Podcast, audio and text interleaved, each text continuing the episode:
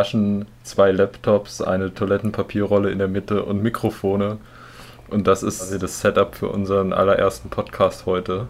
Schön, dass ihr dabei seid bei unserem Jammerspiele-Podcast. Der Podcast, in dem wir uns unnötig über verschiedene Alben und Künstler aufregen und uns beschweren, dass sie früher besser waren. Genau, und indem wir einfach die ganze Zeit äh, über die Musik erzählen, äh, die uns so bewegt hat, die wir gut finden. Oder die wir so hören. Damit uns äh, im echten Leben niemand mehr ertragen muss. ähm, falls ihr uns Plan. kennt und diesen Podcast nicht hört, ähm, seid ihr nicht mehr unsere Freunde. Krass. Jetzt haben wir alle HörerInnen vergrault. das ist äh, Jammerspiele, unser Podcast. Wir können uns ja kurz mal vorstellen, wer wir sind und was wir machen. Mhm. Ja, also ich bin Julia und ich studiere äh, Kryptobiologie.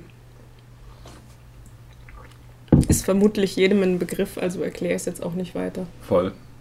Ich bin Max und ich ähm, habe hinter Köthen eine kleine Weinbergschneckenzucht in so einem Dorf. Familienbetrieb und äh, genau, das mache ich genau, so. Genau, dritte Generation. Ja. Und da macht Max einen super Job. Das klingt, ja, klingt super nischig, aber äh, tatsächlich ist man, wenn man irgendwie die einzige Weinbergschneckenzucht in Deutschland hat, dann, dann ist es ziemlich gut. Ja, genau. Braucht man mehr eigentlich nicht. Man braucht die ja auch so quasi, um Nacktschnecken zu bekämpfen. Genau, genau. Also es sind ausgebildete Kampftrupps. ja, man merkt, wie viel Ahnung wir davon haben. Wir hätten auch einfach einen Podcast über Schneckenzucht machen können. Ja, das wäre auch super interessant gewesen. Musik ist halt einfach spannender. Vielleicht nicht so ein ganz nischiges Thema auch. Ja, Besser ja. geeignet für die breite Masse, für die dieser Podcast natürlich auch bestimmt ist, ganz klar. Wir erhoffen uns natürlich ganz hohe ähm, eine ganz hohe Zuhörerzahl. Ey, ich merke schon, dass das wird so durch die Decke gehen heute. ja. Also heute vielleicht noch nicht. Kurz zur zeitlichen Einordnung. Wir sitzen in einer äh, WG-Küche in Halle am frühen Januar. Das Jahr ist noch jung. Das Jahrzehnt ist das noch Jahrzehnt jung. Das Jahrzehnt ist sogar noch jung. Oh, so viele Sprüche, die wir heute bringen können dafür. Die goldenen Zwanziger haben gerade erst begonnen. Wir trinken hier fleißig Ingwertee. Ja, einen ich bin ein bisschen krank, deswegen ist meine Stimme rau und sexy, aber vielleicht auch gerade gut für so einen Podcast. Und ihr müsst entschuldigen, wenn man ab und zu uns hier äh, trinken und sippen hört. Äh, Wir haben die Chips extra weggestellt, damit es nicht Chips, ganz so nervt. Die Chips sind weg und die Schoki, aber wir haben den Tee. Und ja, kann auch sein, dass ab und zu ein bisschen Störgeräusche passieren und dass der Podcast allgemein ein bisschen rumpelig wird heute. das ist auch der erste Podcast, den wir machen. Deswegen fände ich es auch doof, wenn er irgendwie schon voll die gute Qualität hat. nee, der muss natürlich so sein, dass wir erstmal eine Menge Scheiße labern und dann. Äh, Klar, also ich meine, jetzt sind wir eh schon wieder bei vier Minuten Intro. Genau. Das hört sich doch jeder auch gerne an. Auf jeden Fall. Hey, wir können so, das ist eine gute Idee, ähm, dass, dass du das gerade gesagt hast, weil wir können so Timestamps in die Beschreibung dann packen dass wir sagen, okay, mit dem eigentlichen Thema geht es dann los in Minute 32 ja, oder so. Wir wollen doch, dass die Leute das hören, das Intro. Ja, also ich meine, das sind doch super spannende Intro. Sachen, die wir hier erzählen. Auf jeden Fall. Ja, wir werden auf jeden Fall auch eine, eine schöne Spotify-Playlist machen mit allen Titeln, allen Alben, die wir hier besprechen, hier und heute zum später anhören oder auch vielleicht zum vorher anhören, damit ihr schon wisst, worüber wir reden. Oder zum Pausieren und reinhören. Ja, genau. Dass wir die, äh, die Anspieltipps gezielt bekannt geben aus unserer Liste. Ja, da, da können wir eigentlich gleich aufdecken, was heute das große Thema ist. Es wird schon in der Titelbeschreibung stehen oh. wahrscheinlich, aber ähm, hat noch niemand gesehen. Die Spannung äh, ist vielleicht noch ein bisschen erhalten geblieben oder auch nicht. Ja, es geht nämlich um Winteralben. Wir haben gedacht, es ist ein bisschen winterlich draußen. Es ist zumindest zeitlich gesehen, ist es zumindest irgendwie Winter.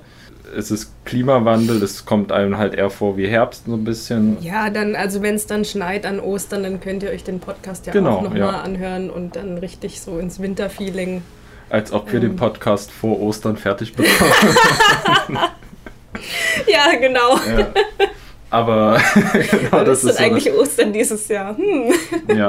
ja naja, also ähm, wenn es ja, gut geht, dann äh, kommt dieser Podcast noch ähm, vor Ostern. Ähm, äh, vielleicht genau dann, wenn es richtig kalt ist. Ja. Vielleicht können wir es richtig gut ähm, abpassen. Irgendwie. Das wäre doch schön. Am 12. Äh, April ist ja. Ostersonntag. Also genau. wir versprechen euch, dass der Podcast vor dem 12. April rauskommt. ja. Wenn ich mich jetzt da nicht zu weit aus dem Fenster lehne. wir wollen das natürlich nicht immer so machen, dass wir einfach irgendwelche Listen durchgehen oder so, aber ähm, zum Thema äh, Winter und Winteralben hat sich das natürlich irgendwie angeboten und wir haben halt uns hingesetzt vor ein paar Monaten und geschaut, äh, was sind denn unsere äh, Lieblingsmusikalben, die man gut im Winter hören kann. Genau, oder die irgendwie so eine winterliche Stimmung einfangen. Wir haben dann eine Liste kuratiert quasi von so zehn Alben. Also ich weiß nicht, ob es irgendwie darunter leidet, dass unsere Musikgeschmäcker jetzt nicht wahnsinnig auseinandergehen. Ja, würdest du zu deiner Liste allgemein irgendwas sagen? Oder? Was soll ich zur Liste sagen? Ich glaube nicht. Nix. Hm. Mhm mir ist irgendwie bei mir aufgefallen, dass ich ziemlich ungleiche äh, Geschlechterverhältnisse habe in der Liste. Also ich habe irgendwie fast nur Typen. Ah, okay, sowas meinst du. Äh, ja, zum Beispiel. okay. Schon mal ein bisschen die Kritik vorwegnehmen, äh, die dann berechtigterweise vielleicht kommen wird.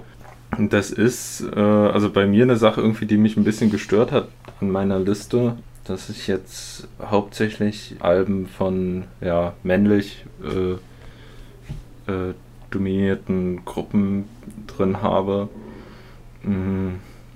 Obwohl ich mir einbilde, dass mein Musikgeschmack ein bisschen diverser geworden ist mit der Zeit, aber ich glaube, da sind auch quasi Sachen dabei, die ich halt früher viel intensiver gehört habe als jetzt gerade und ähm, von daher eben auch noch weniger divers waren oder halt zu einer Zeit, wo ich mir da nicht so Gedanken drüber gemacht habe wahrscheinlich. Ja, aber ich glaube, das wird auch ganz gut ausgeglichen durch die Sachen, die ich drin habe. Ja. Es sind ein paar mehr Frauen, Sternchen, Gruppen dabei. Genau. Bisschen Riot Girl-mäßige Sachen. Also von daher. Wollen wir einfach direkt einsteigen in die Liste? Oder? Ja, lass mal gleich loslegen. Wow, wow, wow, warte. Fast zehn Minuten Intro. Das war voll gut. Also wir haben auch echt nichts über uns zu erzählen, äh, gefühlt. Ähm, ja, ich trinke noch kurz.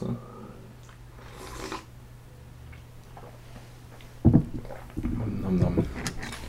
Ja, dann mache ich ja hier. Ja. Cheers. Gesundheit.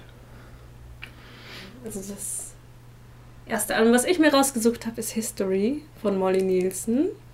Kenne ich auch durch den Max tatsächlich. Ich habe sie dieses Jahr so sehr für mich entdeckt irgendwie und auch ganz vielen Freunden empfohlen und die fanden sie auch super und ähm, es ist auch ein Dezember-Album. Ist im Dezember 2011 rausgekommen. Und ähm, ich finde das halt super cool, weil Molly Nielsen das halt alles auch irgendwie, ich weiß nicht, ob das zu Hause einspielt, aber es ist halt sehr DIY alles und sehr. Auf jeden ähm, Fall, ja. Sie bringt ja auch alles über ihr eigenes Label raus. Genau, und, und das ist halt super cool. Ja. Es ist halt auch ganz viel mit so, so Drum Machines und mhm. so und ähm, irgendwie ganz regelmäßigen Beats, aber dann halt mhm. doch irgendwie nie jetzt langweilig oder so. Also es ist immer sehr unterschiedlich. Wo mir auch einfällt, die macht auch schon verdammt lange eigentlich so ihr DIY-Ding, also auch mindestens, Total. mindestens ja. acht Jahre oder so geführt. Ähm, ja. Wo sie ähm, Musik sozusagen auf ihrem eigenen Label rausbringt und produziert, soweit ich weiß. Ja, also 2009 war ihr erstes Album. Ja. Genau. Ja, und die Alben, die, die Cover von ihr, die sind auch immer super schön, finde ich. Hm. Die sind echt total schön. Da meintest du doch auch mal, dass die so selbst, also dass die gezeichnet sind ja, in Wirklichkeit. Ja, das finde ich spannend, ja ist super spannend. Also die sehen auf den ersten Blick immer aus oder vom Weiten wie so äh, irgendwelche Cliparts oder so einfache Grafiken, aber. Ja, wie so, wie so Rastergrafiken irgendwie. Genau, ja, aber das sind, also wenn man. Also sehr geometrisch dann, halt einfach. Ja. Aber wenn man sie sich näher anschaut, dann sieht man schon, dass die quasi von Hand gezeichnet wurden. Ja. Auch. Also irgendwie dann doch organischer sind, als sie zunächst erscheinen. Vielleicht passt das auch zur Musik. Also. Ja, total. Ich finde irgendwie, ihre Musik ist auch, oder zumindest auf diesem Album, es ist teilweise sehr kühl und sehr halt, ähm, wie soll ich sagen, schlicht irgendwie, aber trotzdem sehr, sehr voll und sehr schön.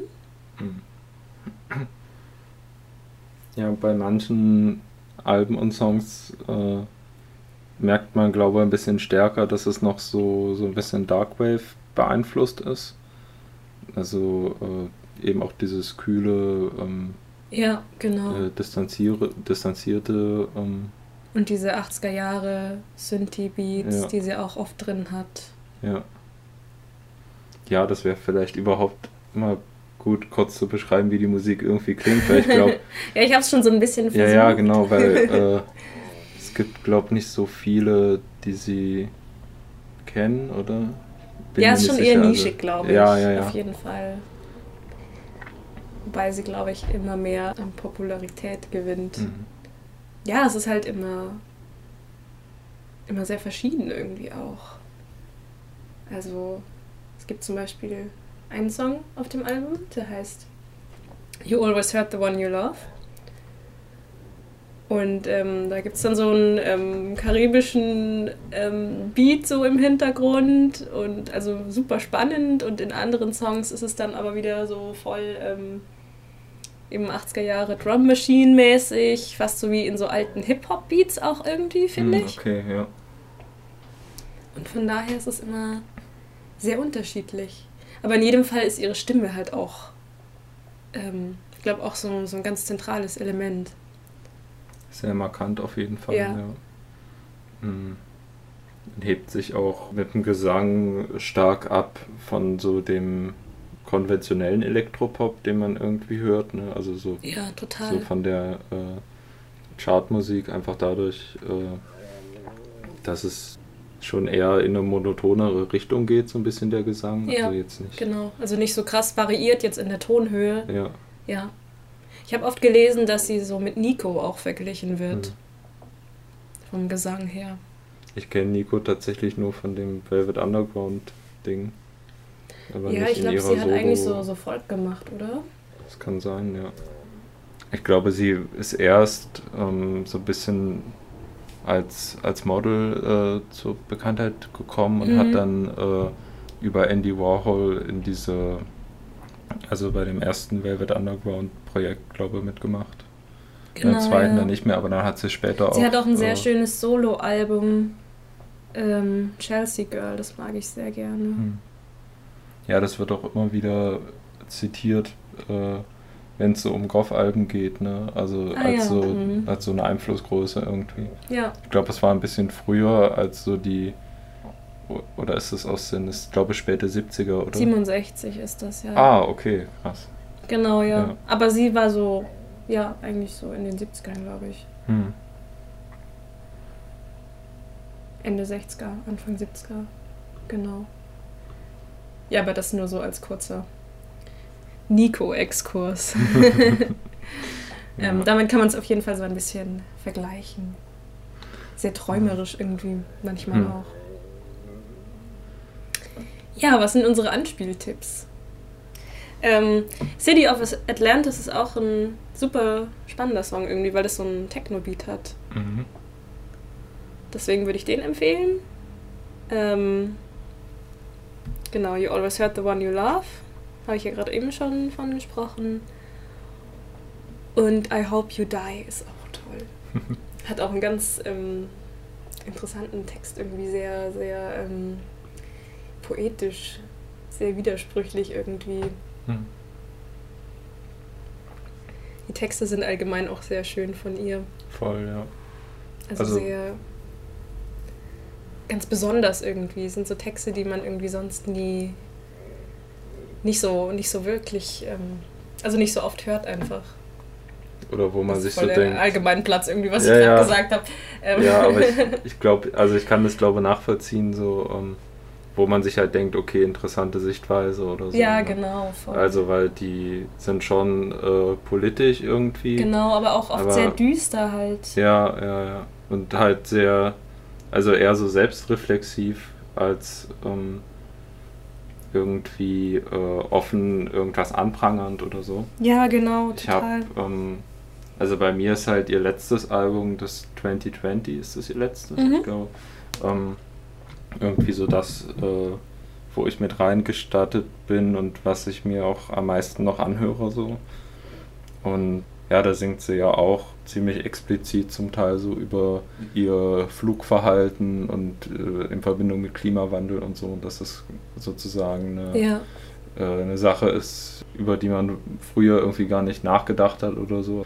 Man das halt problematisiert, aber es ist auf jeden Fall eine coole Art, damit umzugehen. Sehr, äh, ja. sehr intelligent. Oder auch Gun ja. Control. Ja, voll. Das halt auch ein super Text. Also allgemein hat das 2020-Album so ein bisschen, die, also ähm, spricht so meine ganzen Zukunftsängste an, an so vor, der, vor der politischen Zukunft Ja, irgendwie. Vor voll. Vor Und da passt ja dann auch der Titel und- auch so, ähm, super gut dazu. Ja, ja. Genau. Ja, auf jeden Fall ähm, für alle, die es noch nicht, äh, noch nicht kennen, können wir Glaub Molly Nielsen wärmstens empfehlen. Ja, sehr nicht wärmst. nur, nicht nur im Winter. Nicht nur im Winter, genau. Und nicht nur dieses Album. Alle Alben. Ich finde tatsächlich alle super. Ich Ja. habe auch nicht so wirklich ein Lieblingsalbum von ihr. Hm, hm. Eher so stimmungsmäßig.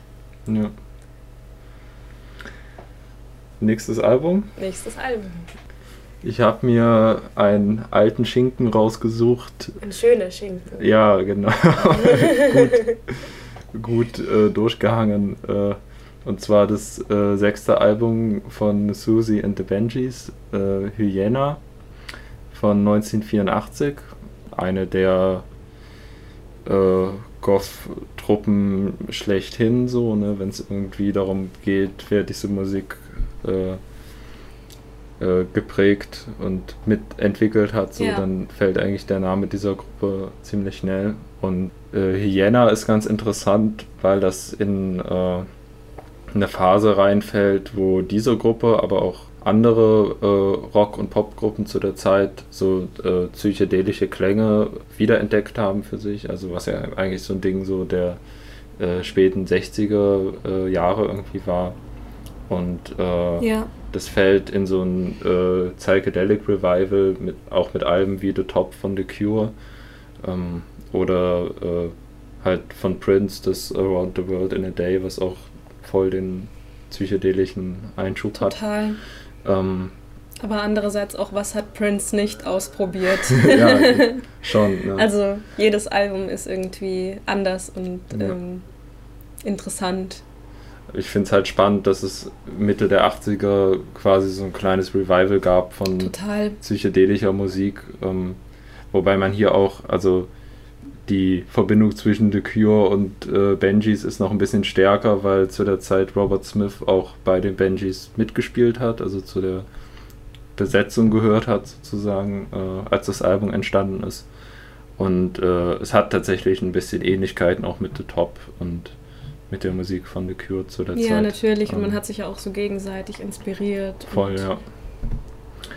Ähm, ja, und dieses Album kann man irgendwie voll gut in zwei Hälften teilen. Also es äh, äh, war ja auch die Zeit, wo die Alben standardmäßig auf LP rausgekommen sind und äh, so die erste Seite hat eigentlich die sehr äh, melodischen, psychedelischen Pop-Songs, die sehr aufwendig produziert wurden auch. Ähm, das wunderbare Swimming Horses, äh, was hauptsächlich von der Piano-Melodie getragen wird, aber ja, ein wunderschönes Lied. Ganz Äh, leicht ins Ohr geht.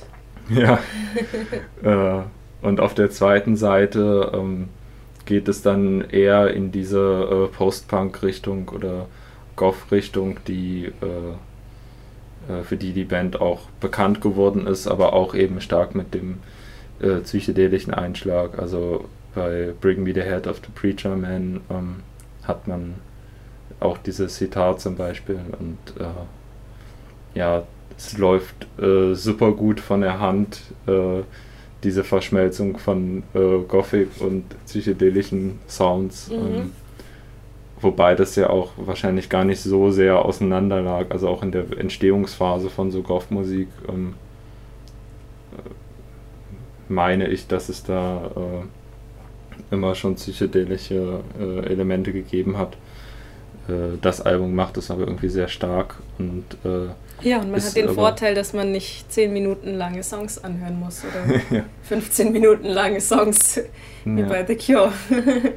ja, und das, das kommt aber auch dazu. Ich finde, das ist auch von der Band und allgemein so aus diesem Pool an 80er Jahre Goth-Bands irgendwie eins der eingängigsten, eins der, der poppigsten Alben eigentlich so. Also das lässt ja. sich schon ziemlich gut äh, ziemlich gut runterhören. Äh, und äh, ja. Hast du noch was zum Cover irgendwie? Zum Cover. Ähm, ja, das ist halt ein sehr interessantes Cover. Also ja. interessant illustriert mit so einem Drachenwesen irgendwie drauf. Oder nee, es ist die Hyäne wahrscheinlich. Ja, wahrscheinlich die Hyäne, ja. ja. Genau. Ja, ich habe das Album auch auf CD tatsächlich. Also ich habe mir das einfach irgendwann mal äh, von einem Wühltisch in einem Elektromarkt äh, geholt, obwohl ich die Musik nicht wirklich kannte. Also ich kannte, glaube ich, einen Song oder so. Ähm, aber. Weil es so auffällig war irgendwie auch so. Ja, ja. Hat, hat, auch eine sehr schöne Illustration. Ne? Genau, ja. Äh, ja, aber auf jeden Fall äh, starke Empfehlung, würde ich sagen. Also auch wenn man ähm, die Band jetzt äh, nicht so kennt oder auch so diese äh, 80er ähm, Gothic-Schiene äh, nicht so feiert, ähm, es auch ein Album, was, was sich halt irgendwie auch nicht direkt irgendwie da so drin einfügt. Also es steht irgendwie schon für sich und für eine Zeit, wo äh, auch diese Bands einfach Lust hatten zu experimentieren und aus ihrem äh, gewohnten Rahmen dann auszubrechen. Ähm, genau. Bisschen zu schockieren vielleicht auch mit der Musik irgendwie Unerwartetes ja, ja. zu bringen. Ja, die Cure haben ja total oft irgendwie die Vorwürfe bekommen, dass sie zu poppig seien ja, jetzt genau. für die genau. Kopfbewegung. Ne? Also wo man ja auch sagen muss, auf der anderen Seite, sie haben ja diese Pop-Songs auch wirklich gesucht und äh, ja, auf jeden dann, Fall. Dann ja. nach, nach ihrer Kern-Gothic-Phase, so mit Alben wie Pornography, ja auch also stark diesen Wandel hin zu Pop-Songs wirklich gesucht und forciert. Also wenn man das als Vorwurf verpacken will, ist es vielleicht nicht unberechtigt, aber äh, es ist letzten Endes auch immer noch wunderschöne Musik. So, ja. Genau. Das war eigentlich alles, was ich zu dem Album so zu sagen habe. Anspieltipps hatten wir auch drin, Swimming Horses und äh, Preacher Man, aber ähm, ansonsten Belladonna kann man auch empfehlen noch oder ähm, wie hieß das, der Einstieg Dazzle, glaube ich. Der ist auch sehr schön, ja. der so ähm, von so einem Orchester, von so einem Symphonieorchester quasi reinfadet in den eigentlichen Song dann. Sehr cool, sehr cooler Einstieg eigentlich. Mhm. Ja. Okay. Dann bleiben wir gleich ganz dark und dunkel. Mit äh, Ghosts von Ötzi. Vermutlich auch eine Band, die man nicht so kennt. Ähm, aus Oakland. Sonniges Kalifornien. Man glaubt es nicht. ähm, sie machen so ähm, Post-Punk eigentlich auch. Ja. ja.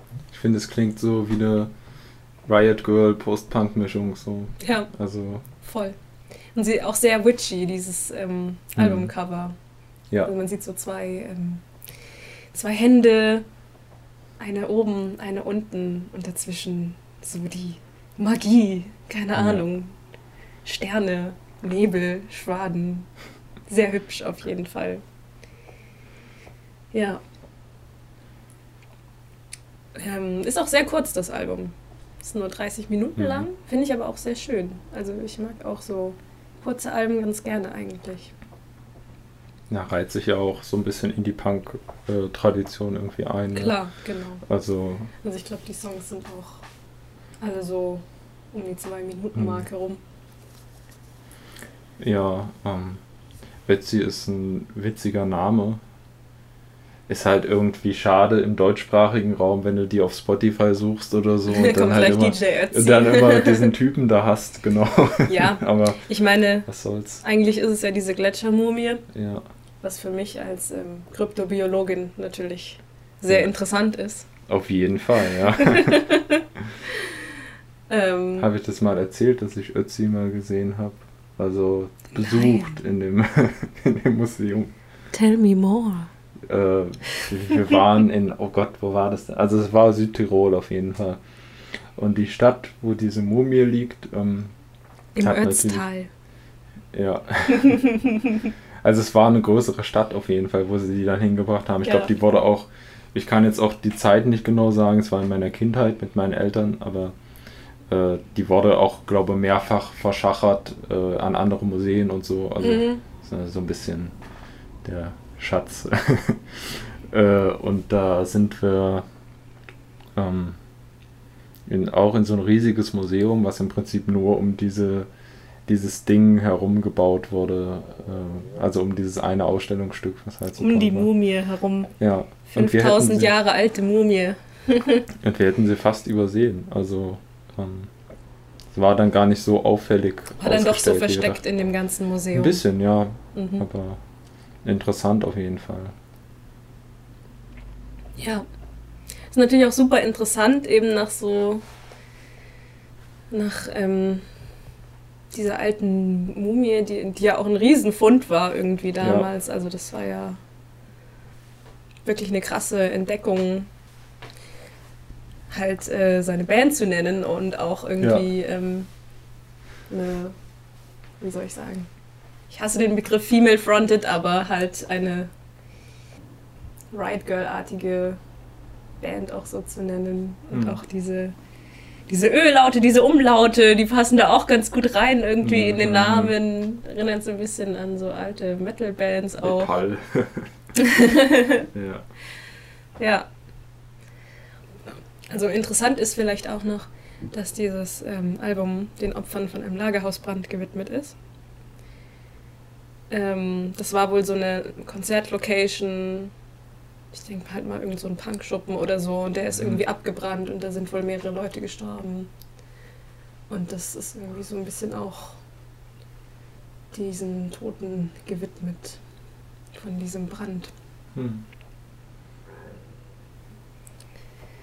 Ja, an Spieltipps ist natürlich Winter, passend zu unserem Thema. ähm, und Hounds ist auch super. Ist total catchy, kann man auch schön mitsingen irgendwie. Ja. Ja, genau. Okay. Wollen wir eine kurze Pause machen? Würde ich mal auf Toilette gehen. Ich mache hier auf Stopp.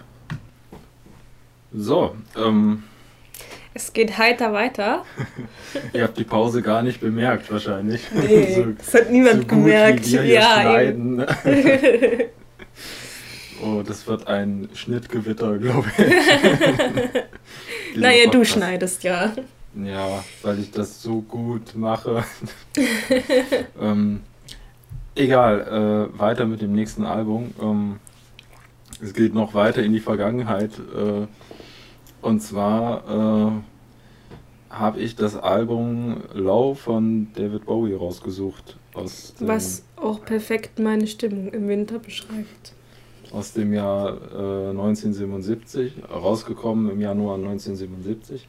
Das wurde, glaube ich, schon ein Jahr früher aufgenommen, aber durch das Label irgendwie verzögert, weil die das auch nicht so gut fanden und äh, ja, d- weil es eben auch ein sehr experimentelles Album war, auch für ähm, David Bowie zu der Zeit. Ähm, aber heute eigentlich als einer seiner Höhepunkte, glaube ich, gilt und also künstlerisch auf jeden Fall.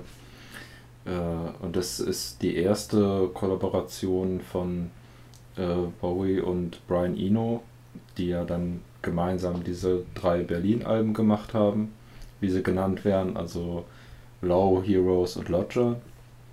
Und Low ist, glaube noch nicht hauptsächlich in Berlin entstanden, sondern in Frankreich tatsächlich und äh, wurde dann in Berlin aber, glaube ich, abgemischt oder ja, äh, es korreliert auf jeden Fall mit äh, Bowies äh, Wegzug aus LA und äh, hin nach Berlin sozusagen äh, und seinem äh, Kokainentzug war es, glaube ich. Ähm, es, also er war auf jeden Fall hart auf Drogen in der Zeit davor. Ähm, hatte auch äh, eigentlich so die eine sehr düstere Phase auch während des Albums äh, Station to Station und da war diese ja, also dass er einerseits ähm, halt komplett auf Drogen war und dann auch so eine Affinität für halt faschistische ähm, äh, Inhalte, Sprache und Gestik äh, an den Tag gelegt hat, die, äh, glaube einige Leute verstört hat, zu Recht auch. Ähm, ja. Und, das, also und man merkt das auch in den vorherigen Alben, finde ich. Hm. Also, dass es ihm einfach nicht so gut ging. Ja, voll. Und das, also, dass er auch übelst ähm, freidreht ne, nach den Drogen und auch diese ganzen okkulten Ideen und Nazi-Esoterik, das macht die Alben natürlich auch recht problematisch. Ne? Also, gerade äh, Station to Station, was eigentlich auch ähm, so eigentlich mein Lieblingsalbum von ihm ist, obwohl es halt eben aus dieser sehr äh, düsteren Phase halt kommt. Ne?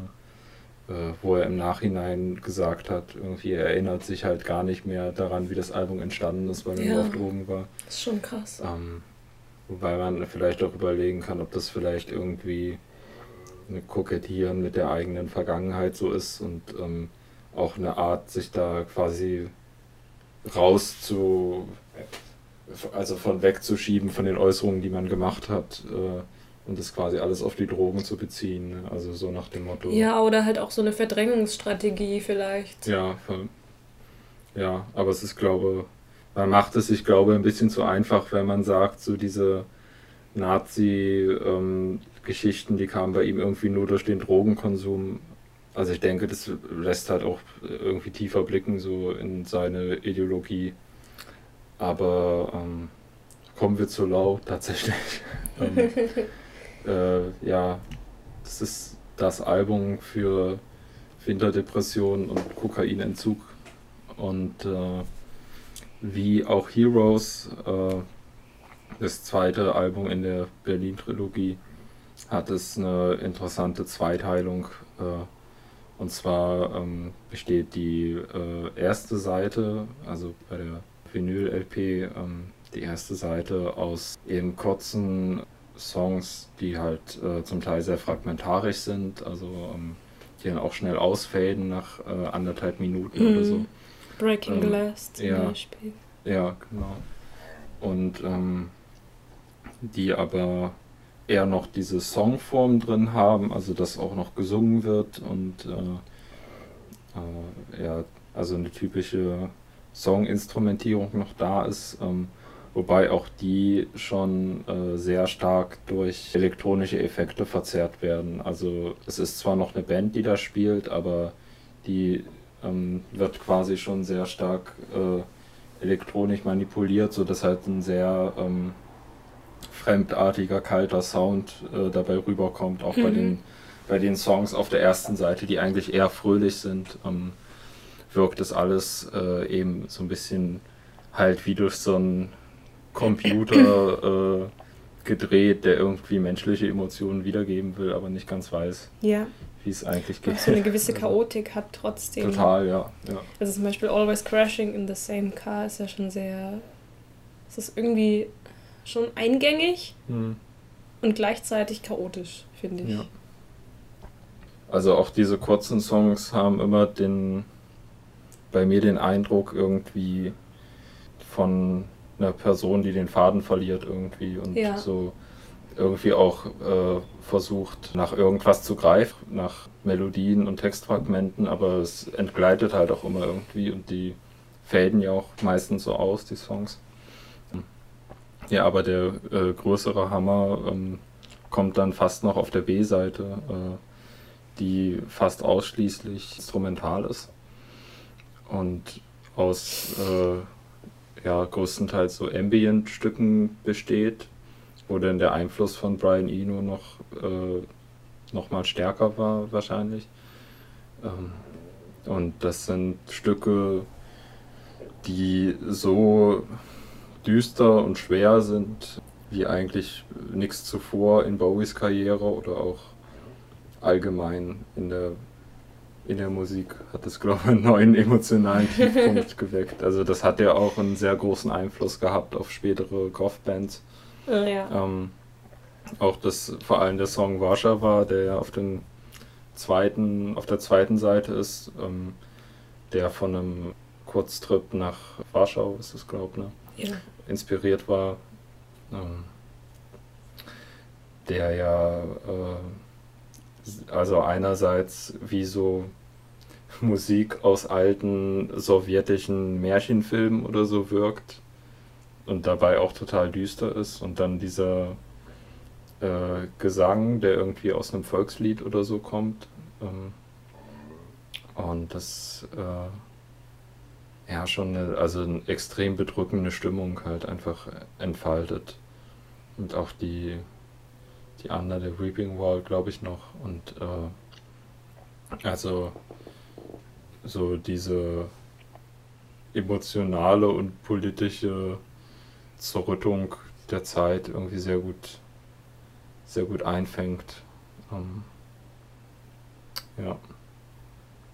Ich würde als Tipps für die Playlist reingeben Be My Wife auf der, von der ersten Seite und schon genannt Warschauer von der zweiten.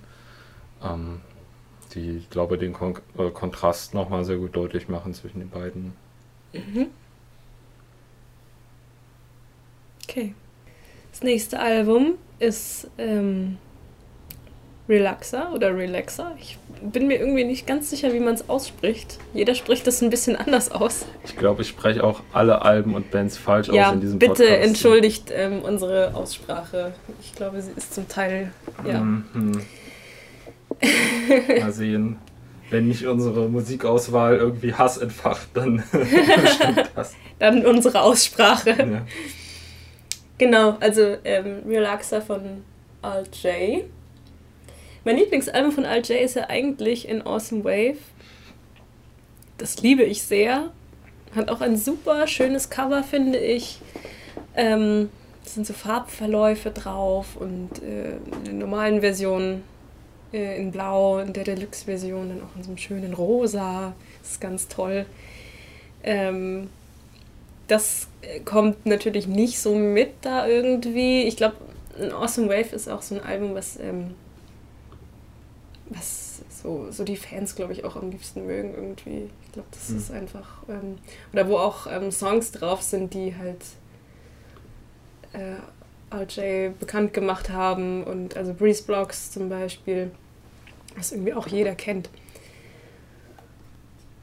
Genau, deswegen hält es nicht so ganz mit natürlich, aber ähm, ich finde es eigentlich trotzdem ganz schön. Und ich habe mich irgendwie halt sehr gefreut, als es rausgekommen ist und mal wieder Mhm. was Neues kam von denen. Ist jetzt auch schon ähm,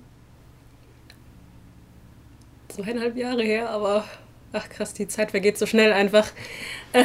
Fühlt sich an wie gestern. Ja, irgendwie. Alles, was Noch gar nicht so lange 2016 her. rausgekommen Ja, ist, genau. war quasi gestern. Ja, genau. Ähm, ja, ich finde es trotzdem ganz cool irgendwie. Und eben, ich finde, das ist sehr, sehr winterlich irgendwie. Hm. Auch wenn es im Juni rausgekommen ist. ähm, ja, das Cover von Relaxer ist auch sehr interessant. Das ist nämlich ähm, aus einem alten äh, Videospiel, einem PlayStation-Game, das ähm, passenderweise auch LSD heißt. Also ich finde es jetzt nicht unbedingt schön, aber es ist zumindest sehr interessant. Ähm, und ich finde es auch eine coole Idee, äh, sowas als ähm, Albumcover zu nehmen.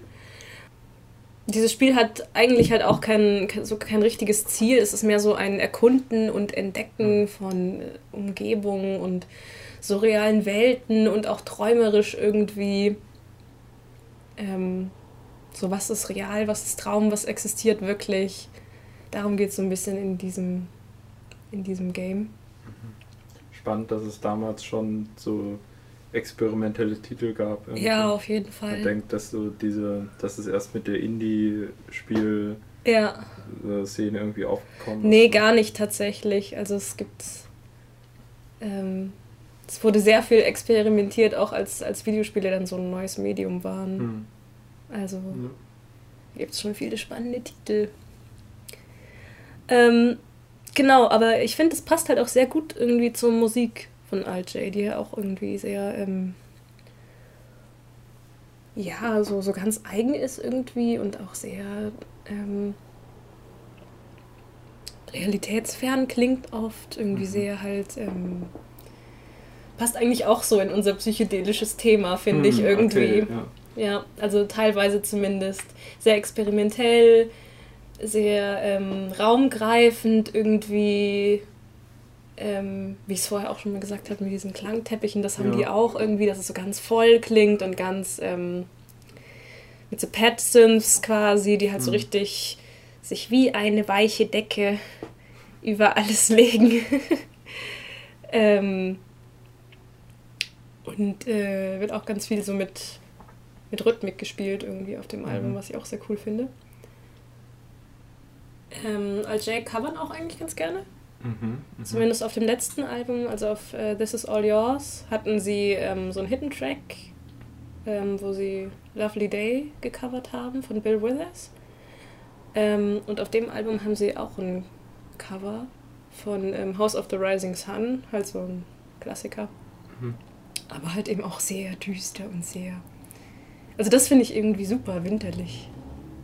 Wie würdest du OJ so genremäßig einordnen? Weil ich kenne die halt irgendwie gar nicht und äh, ähm, habe mich da also auch verpasst, mich da so mit zu befassen. Ja. Würdest du sagen, es ist so elektromäßig oder eher? Ja, es ist auch rockig zum Teil. Okay. Es ist so ähm, ja, richtig schwierig. Halt so mhm. Indie halt irgendwie. Ne? Mhm. Wie beschreibt man diese ganzen Indie-Bands am besten? Okay, ja. Für mich ist es so eine richtig klassische Indie-Band. Also okay, das, woran ja. du denkst, wenn du an Indie denkst, das ist, sind die irgendwie für mich.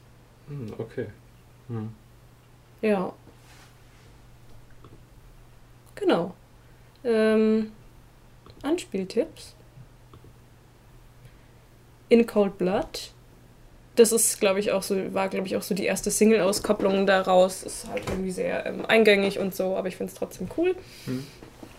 Ähm, Adelaine und Last Year sind so ein bisschen ruhiger, passen irgendwie auch so mehr in dieses winterliche Thema. genau. Und eben House of the Rising Sun auch sehr schön. Ja.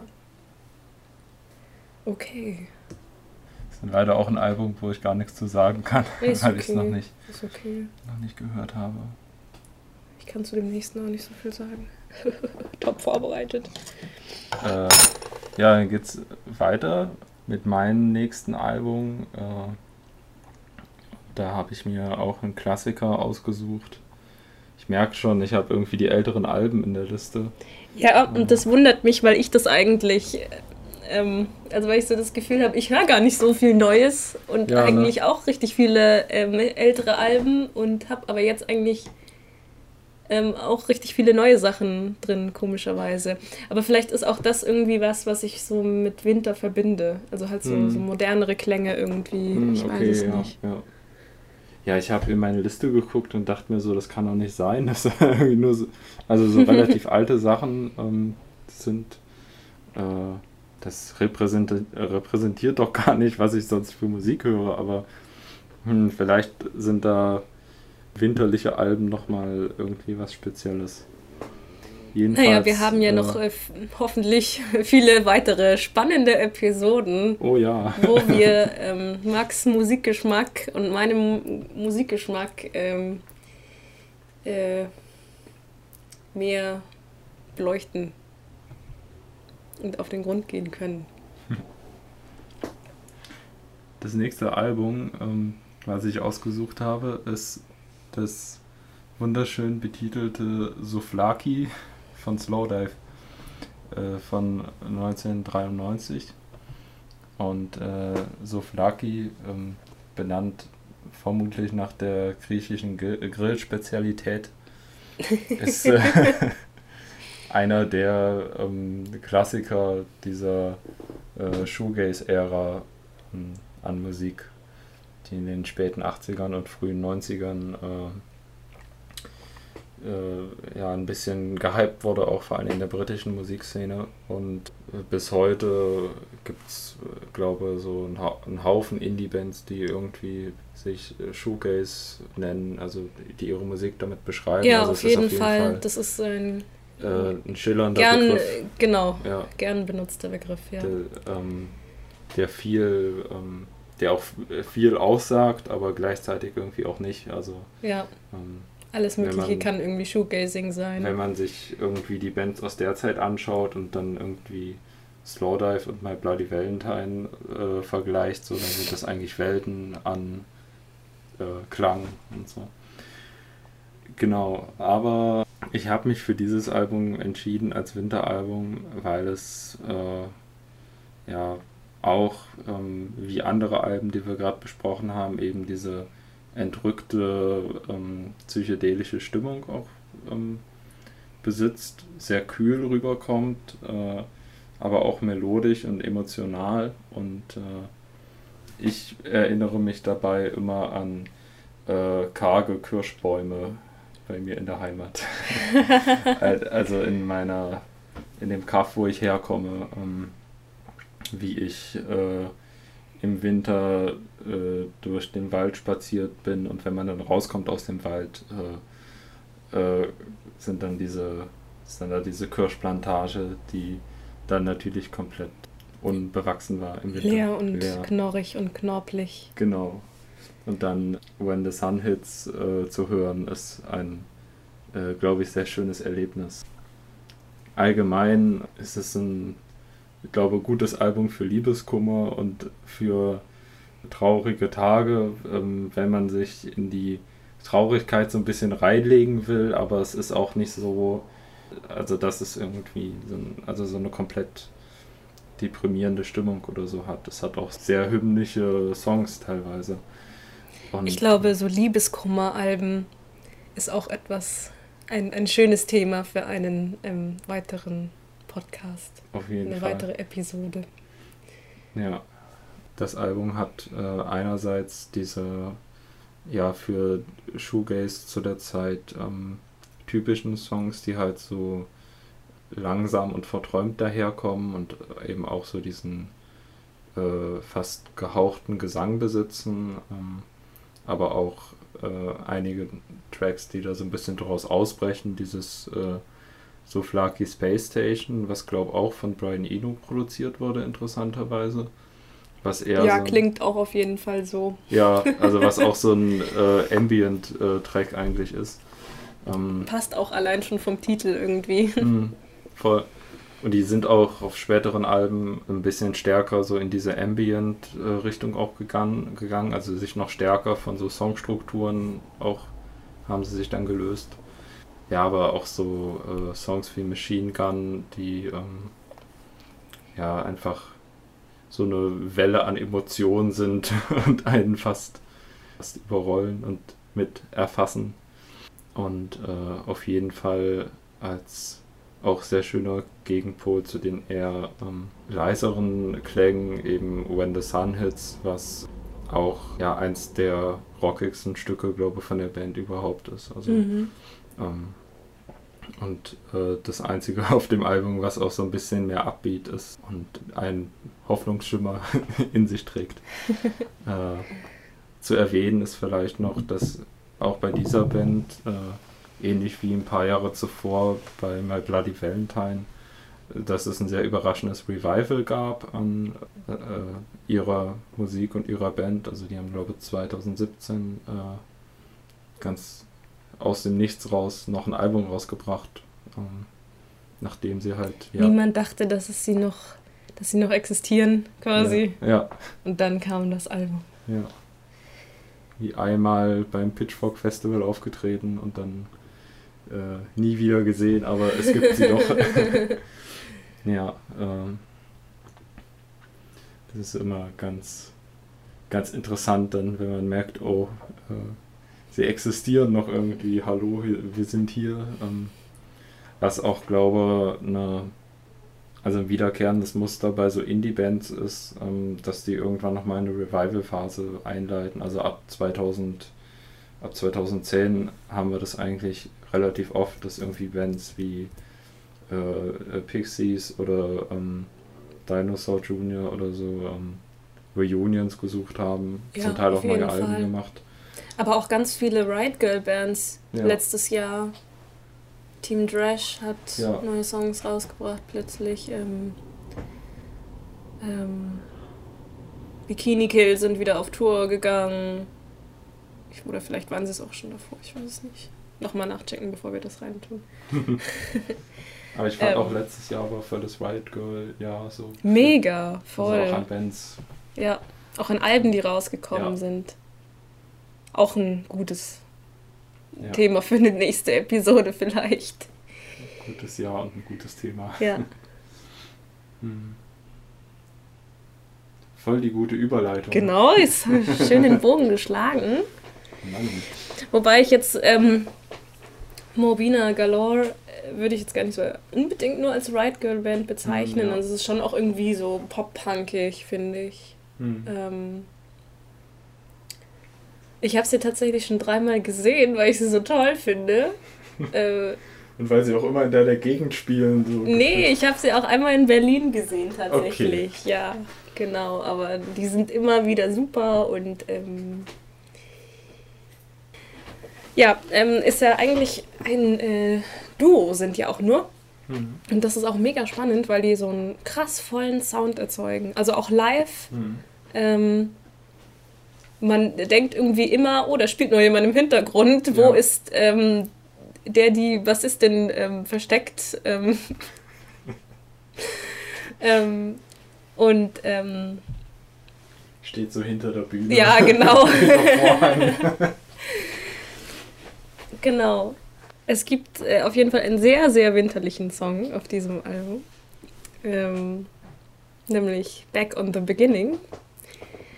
Ähm, wo so schöne Lyrics drin sind wie Thank God the days are getting just a little bit longer. Genau meine Gedanken, immer wenn die Sonnenwende rum ist. Ähm, oder I think I'm better in the summertime. Oder You know, these winters keep getting just a little bit lonelier. Ja, ist einfach schön. Und äh, ja, ein ganz toller Song aber vielleicht auch irgendwie nochmal so ein bisschen zum Sound. Also eben, der Sound ist ähm, super voll, obwohl es eben nur Gitarre und Schlagzeug ist. Ich weiß nicht genau, ob sie auf dem Album selber ähm, sich noch einen Bass irgendwie dazu holen. Das kann mhm. halt schon sein. Aber live ja. ist auf jeden Fall auch total toll und auch so dieses ähm, Zusammenspiel ähm, und ähm, das ist auch was, was sie ähm, öfter in Interviews gesagt haben, dass es auch gar nicht so leicht ist, also so Songs zu schreiben, mhm. quasi mit halt eben diesen zwei Instrumenten plus ähm, Gesang ähm, und wie man das irgendwie, wie man das immer wieder neu und interessant auch klingen lässt dadurch. Ja. Aber die zwei sind auf jeden Fall richtig nett. ich habe mich auch mit der ähm, Schlagzeugerin mal länger unterhalten und die ist echt super. Ich habe das Album jetzt auch ein paar Mal durchgehört und ich finde auch, ähm, es ist auch eigentlich ähm, für so ein Indie-Punk-Album auch abwechslungsreich genug so und auf also, jeden Fall und lässt sich irgendwie gut durchführen und äh, also ich habe das manchmal bei so kleineren Punkbands, dass es irgendwie sehr monoton ist und ja. irgendwie jeder Song klingt wie der andere irgendwie ja. ja voll. Aber die sind schon echt äh, auch gute SongwriterInnen, habe ich so das Gefühl. Ja, auf also jeden Fall. Das war auch echt so ein, so ein Lieblingsalbum von mir dieses ja. Jahr, glaube ich. Deswegen wollte ich es auch unbedingt nochmal ja. reinbringen. Ich glaube, von denen hört man auch noch viel in Zukunft. Voll, das ja. Ja, ich habe sie, ähm, habe sie das erste Mal gesehen als Vorband von Against Me und war halt auch so, wow, voll cool. Ähm, und das ist auch so interessant, weil die halt echt ähm, größere Location, Locations spielen, aber auch voll kleine, also auch dann wieder in so kleineren Schuppen spielen. Also ich habe sie dann in so einer relativ kleinen Bar gesehen in Berlin und dann eben bei uns im Marat in München, was ja auch, wo jetzt nicht so viele Leute reinpassen. Ähm,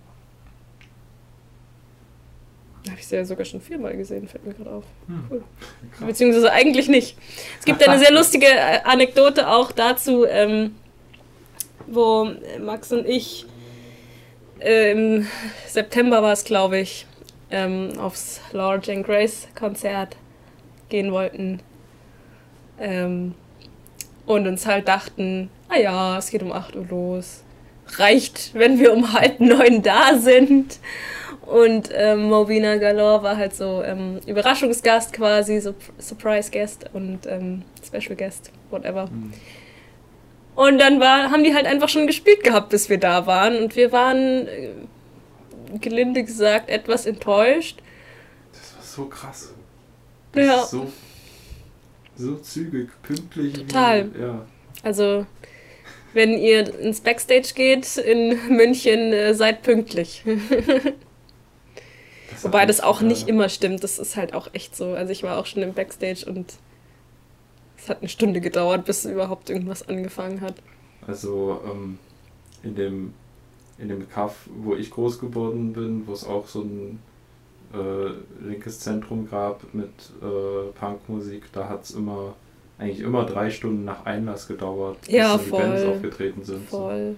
Und Einmal war ich Aber auch. das Backstage ist schon eine größere Lo äh, Konzertlocation auch. Naja, das nur ähm, dazu. Dafür haben wir ja dann. Ähm, wie heißt der? ja, der Äh, äh, der My Chemical ja. Romance, äh, äh, Frank Iero haben wir gesehen. genau. Also dafür haben wir ja dann Frank Iero gesehen und das war Oh. natürlich ähm, Teenage Dream Come True. Oh ja.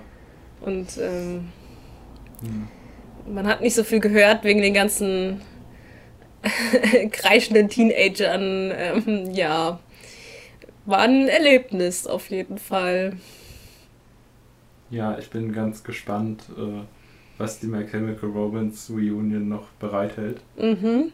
Ähm, solange er nicht singt. Äh, Genau. Solange Ähm. Frank Iero nicht singt, dann ähm, wird es vielleicht ganz okay. äh, ja. ähm, ich würde sagen, wir packen nicht zu viel Hate rein in diesen Podcast. Nee, sonst hört es wieder Ja. niemand an.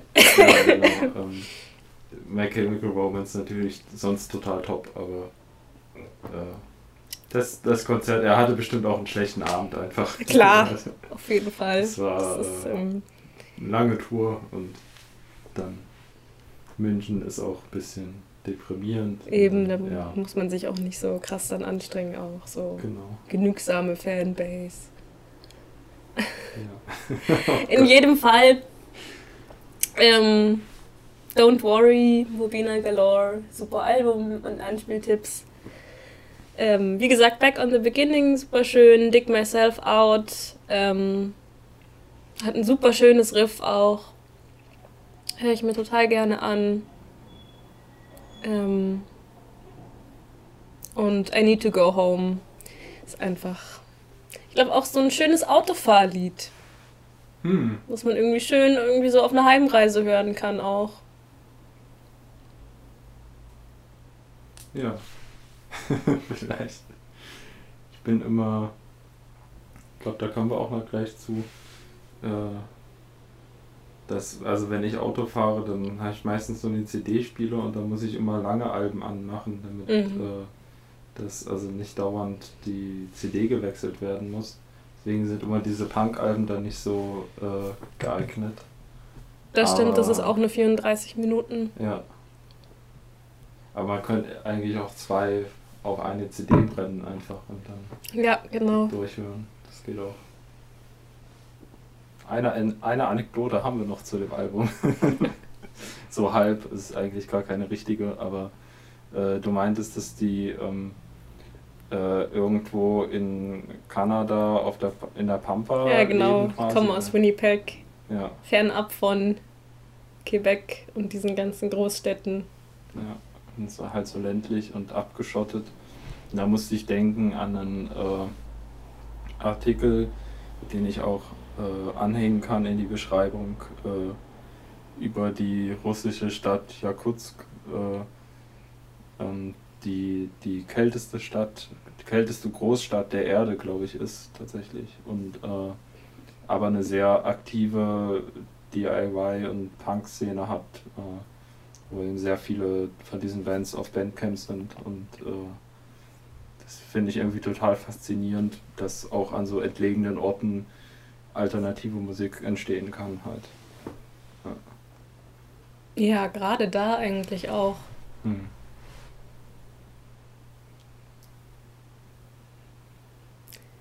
Apropos alternative Musik.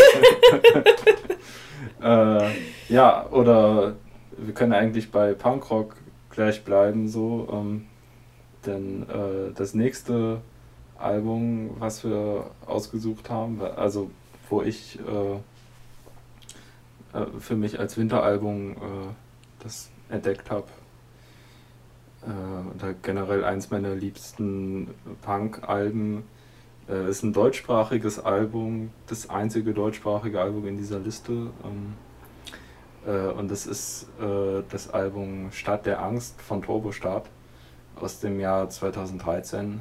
Und es ist, ähm, ja, also ähm, Turbostart mittlerweile, glaube auch in der äh, A-Liga an Deutschpunk-Bands angekommen. Irgendwie, Ja, auf jeden äh, Fall. in diese, äh, ja, also die Festival-Slots haben sie sich sicher, glaube ich. Und ähm, ne, also eigentlich finde ich eine sehr, äh, sehr sympathische Band und äh, nicht so sehr diese Macker-Attitüde, die andere deutsche Punkbands haben, wobei sich das auch nie ganz äh, vermeiden lässt, glaube ich. Sobald irgendein Typ auf Deutsch laut singt, ähm, Ist es aus. ist- ja. Aber ist nicht so schlimm wie Beatsteaks oder so. Also, Gott, da kommen wir wieder in Teufels Küche. Aber, Ja, äh, der Podcast heißt ja auch Jammerspiele. ja, Können wir auch ein bisschen über bisschen ranten. Ja. bisschen ranten eben. Äh, nee, also ich mag äh, Turbostart tatsächlich super gern, aber äh, das Album äh, Stadt der Angst ähm, sticht für mich total heraus aus, den, aus der Diskografie von der Band.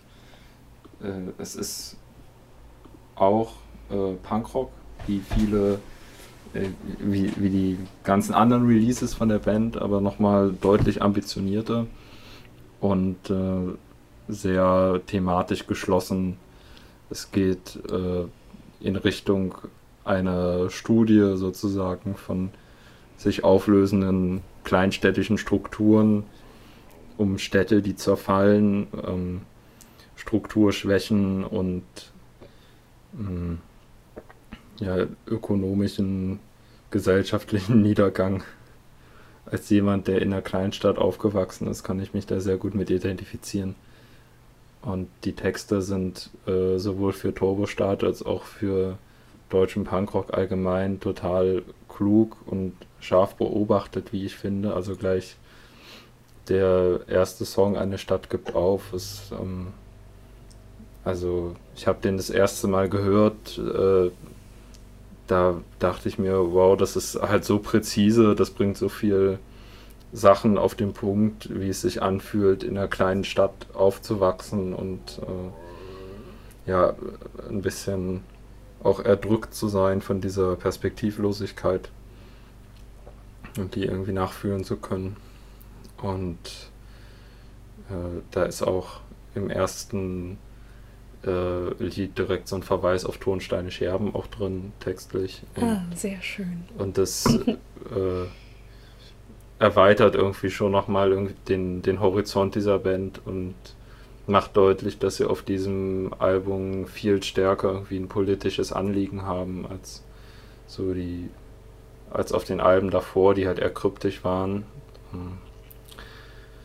Und es ist auch musikalisch wunderschön umgesetzt. Also äh, es geht schon eher musikalisch in so eine äh, Indie-Punk, Emo-Revival-Richtung, würde ich fast sagen. Oh, jetzt wären wahrscheinlich auch Leute total äh, erzürnt, wenn, wenn ich hier den Emo-Begriff irgendwie einführe.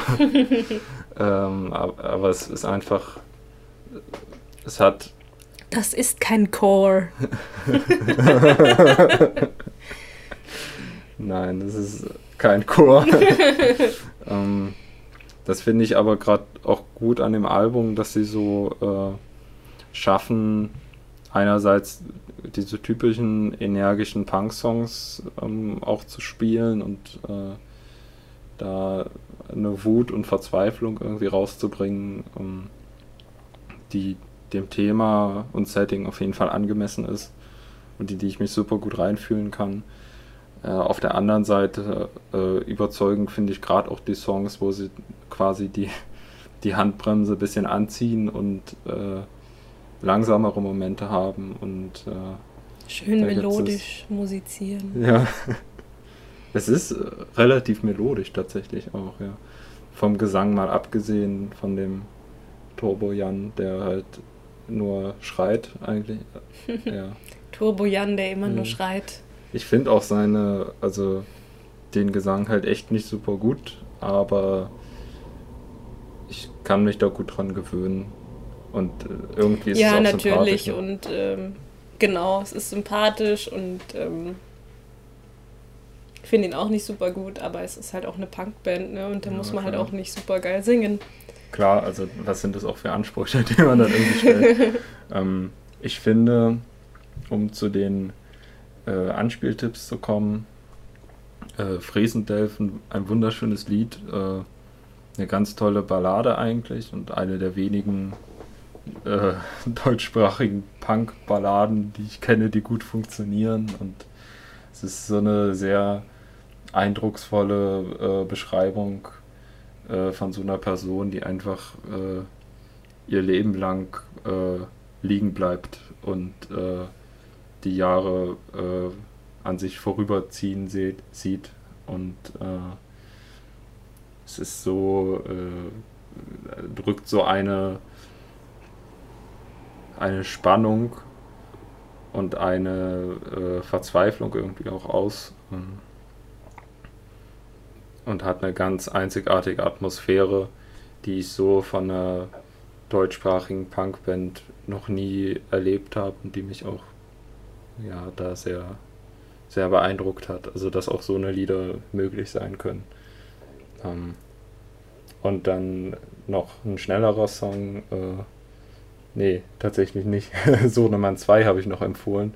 Äh, es gibt Sohnemann 1 und 2 auf dem Album. Nein, nein, äh, Sohnemann Heinz. Ach, Heinz heißt es. Ah, okay. Ist auch gut. Ja, der ist auch gut. Ah, verdammt. Genau, äh, also so Nummer 1 und 2 gibt's und äh, äh, Heinz ist so ein äh, super gutes Lied über äh, Militärrekrutierung äh, sozusagen, über Werbung von der Bundeswehr und so, also klar sind äh, Turbostart immer ein bisschen abstrakter und jetzt nicht so droppen selten irgendwelche Narben so direkt, aber es ist ein ziemlich ähm, starker Angriff in Richtung von äh, vom Militär, von der Bundeswehr, die eben äh, gezielt junge Leute in strukturarmen Regionen halt anwerben und versuchen einzufangen für ihre Kriegstreiberei. Und ja, und jetzt irgendwie auch mehr denn je eigentlich, ja. sehr aktuell. Total, ja. Mit diesen ganzen ähm, diesen YouTube-Shows, die sie jetzt haben und ja, so. voll. Und das, ja, genau. Das hat sich ja damals. Wie plump auch ja. ähm, Frauen jetzt angesprochen werden von der Bundeswehr, die ja. irgendwie top geschminkt auf irgendwelchen Plakaten zu sehen sind. Das ist so bizarr alles, ja. Ist die Bundeswehr nicht sowieso ein einziger Laufsteg? Vielleicht. ähm,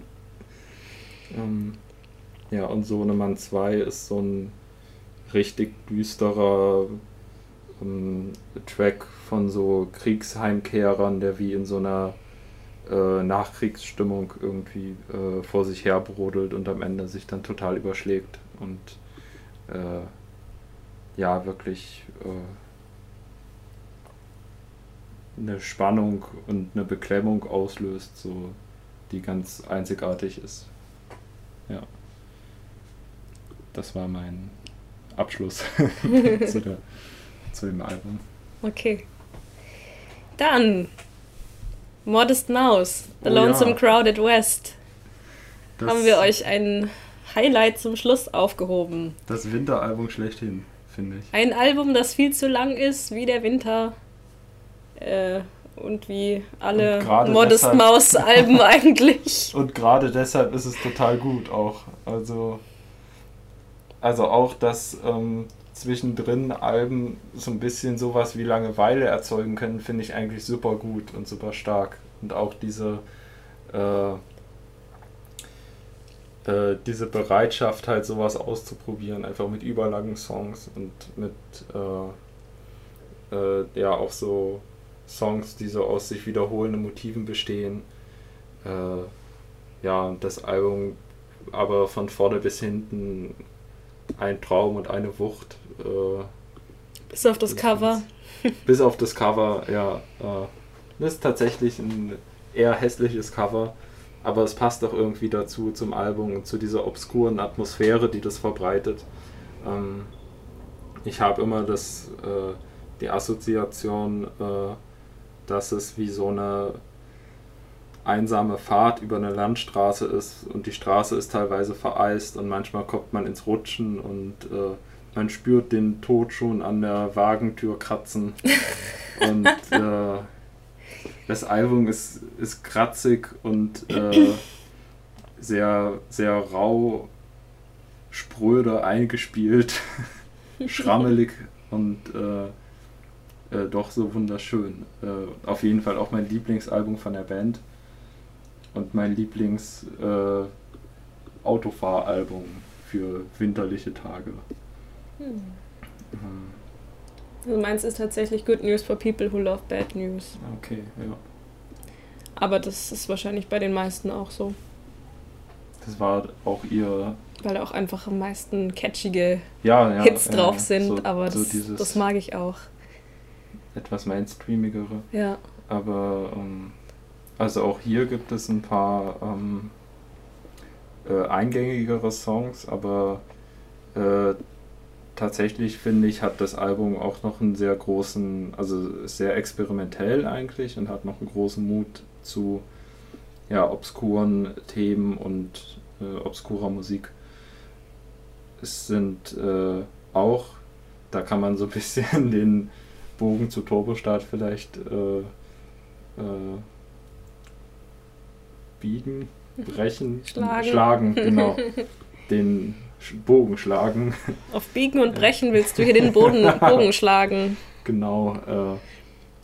Äh, es geht auch um teilweise um strukturschwache Regionen in den USA und äh, um diese überall aufpoppenden Shopping Malls. Es gibt eine gute äh, Pitchfork-Doku über das Album, wo sie auch alle Leute, die daran beteiligt waren, vor die Kamera bekommen haben dafür. Und äh, da sprechen sie sehr eindrücklich darüber, wie es dieses Gefühl gab, dieser Mollification, die sie erlebt haben, dass in ihren Orten auf einmal überall diese gespenstigen, riesigen Malls Mhm. aufgepoppt sind, Mitte der 90er. Wie ja hier eigentlich dann auch. Ja, ja, Nur ähm, weniger und ähm, sie stehen irgendwie noch ja. und sind nicht so gespenstisch einfach. Nicht so, also halt nicht verlassen. Ja. Dieses Motiv der äh, äh, Verstädterung äh, von äh, Landstrichen in den USA ähm, zieht sich auch durch das Album. Also vor allem im Song Cowboy Dan ist es auch sehr, äh, sehr eindrücklich mit der Textzeile I didn't move to the city, the city moved to me. Und ähm, ja, diese äh, Verzweiflung der Charaktere dabei auch. Mhm. Also Cowboy Dan äh, will mit einem Revolver die äh, will Gott erschießen, glaube ich, äh, heißt es im Text. Ähm, weil er wütend ist, dass er irgendwann sterben muss und dann soll Gott bitte auch sterben. Und das sind so, so diese existenzialistischen Abgründe, in die das Album äh, teilweise führt. Ähm, dann auch empfehlenswert ist, glaube ich, Trailer Trash, der so, ähm, also ein sehr schönes, langes ähm, äh, Solo am Ende hat. Auch finde ich kennzeichnend für diese schon zweite Welle an Indie-Bands, die sich dann getraut haben, eben längere Songs zu machen, äh, auch Gitarrensolos wieder einzubauen, die ja teilweise verpönt waren in, im Punk. Ähm, ich glaube, Trailer Trash ist auch mit der bekannteste Song, oder? Aus dem ja. Album. Ja. Ich glaube auch, der wurde auch ein paar Mal gecovert. Äh, und auch ganz schön, äh, fast am Ende, Bankrupt, Bankrupt und Selling äh, ein akustischer Song. Es gibt zwei äh, akustische Songs auch auf dem Album, musikalisch sonst äh, halt eher so in diese Richtung äh, Indie-Rock, ähm, Früh-Emo vielleicht. Also so diese, es hat auch noch so ein bisschen Post-Hardcore ähm, aber ohne das Geschrei. Aber es ist kein Chor. Es ist kein Chor. Äh, ja, aber Bankrupt, Bankrupt und Selling ist äh, äh, auch ein wunderschönes Lied äh, über ein Jenseits, was auch komplett durchkapitalisiert ist äh, mit äh, Konsumvorstellungen und nicht mal das Leben nach dem Tod hat sozusagen nicht mal da gibt es ein Entkommen vor dieser totalen Kommerzialisierung mhm. der Welt. Äh, ja, ziemlich äh, vernichtendes, vernichtendes Urteil, aber. Passt ja. zum Album. Ja. Passt als, ähm, naja, vorletzter Song, aber trotzdem. Ja. Guter Abschluss irgendwie. Auf jeden Fall. Ich finde das Album auch, ähm, wenn man sich so ein bisschen dran gewöhnt und so rein gehört hat, lässt es sich auch super durchhören, weil es einfach so eine mh, hm, auch wie so ein Block einfach daherkommt und sehr sehr robust irgendwie ist. robust gegenüber viel gehört werden. Also ich kann das wirklich sehr oft hören und äh, naja, man muss sich ja auch eine Stunde 13 Zeit nehmen dafür. Genau, es ist relativ lang, ja. gibt dann auch diesen Song Trucker Atlas, der halt, ich glaube, elf Minuten oder so lang ist. Ähm, ja. Der auch tatsächlich ein Atlas ist, äh, wo verschiedene Städte besungen werden und so. Ähm, auch damit verbunden, dass die Band zu der Zeit äh, viel unterwegs war, äh, viel auf Tour. Äh, ja, und ganz, ganz spannend, auch wie mit Länge einfach ein Gefühl erzeugt werden kann. So. Mhm. Ja, auch so für diese Weite Amerikas vielleicht. Ja, voll. Ich finde auch äh, nochmal spannend, sich bewusst zu machen, so das war irgendwie November 97 oder 98? 97. 97 rausgekommen.